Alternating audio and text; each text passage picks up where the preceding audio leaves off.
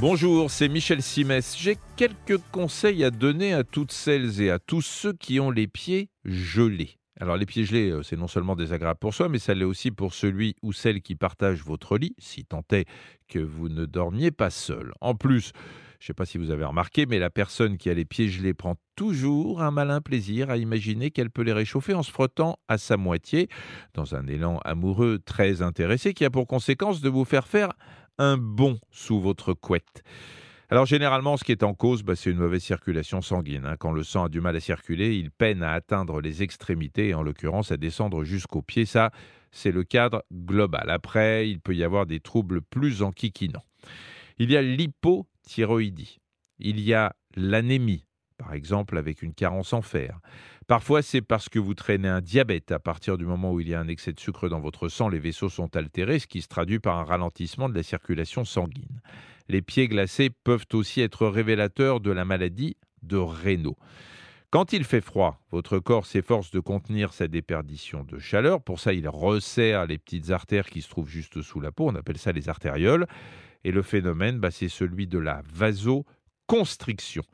Mais il se passe que chez les personnes concernées par la maladie de Raynaud, cette vasoconstriction est excessive, d'où un problème de circulation qui se solde par des pieds gelés, mais pas que, hein, puisque votre nez, vos lèvres, vos lobes d'oreilles, voire vos mamelons peuvent être aussi privés de sang. Bah, dans ce cas-là, il n'y a pas grand-chose à faire, attendre. Cette maladie touche principalement euh, les jeunes et avec le temps, elle a tendance à se résorber, mais on peut aussi agir en amont. Vous pouvez par exemple porter des chaussettes à la maison, ça tout le monde y a déjà pensé, mais pas n'importe quelle chaussette. Il faut miser sur les matières naturelles, la laine, le coton, au détriment du synthétique dans lequel on transpire plus facilement, ce qui augmente la sensation de froid.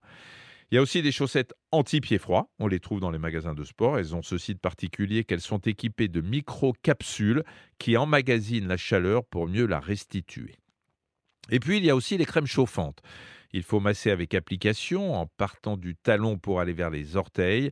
N'en mettez pas trop parce que ces crèmes sont efficaces et il ne faudrait pas qu'après avoir eu trop froid, vous ayez l'impression que vos pieds sont en train de cramer. J'ajoute que l'avantage de la crème, bah, c'est qu'elle hydrate votre peau et surtout la voûte plantaire qui a tendance à se dessécher l'hiver.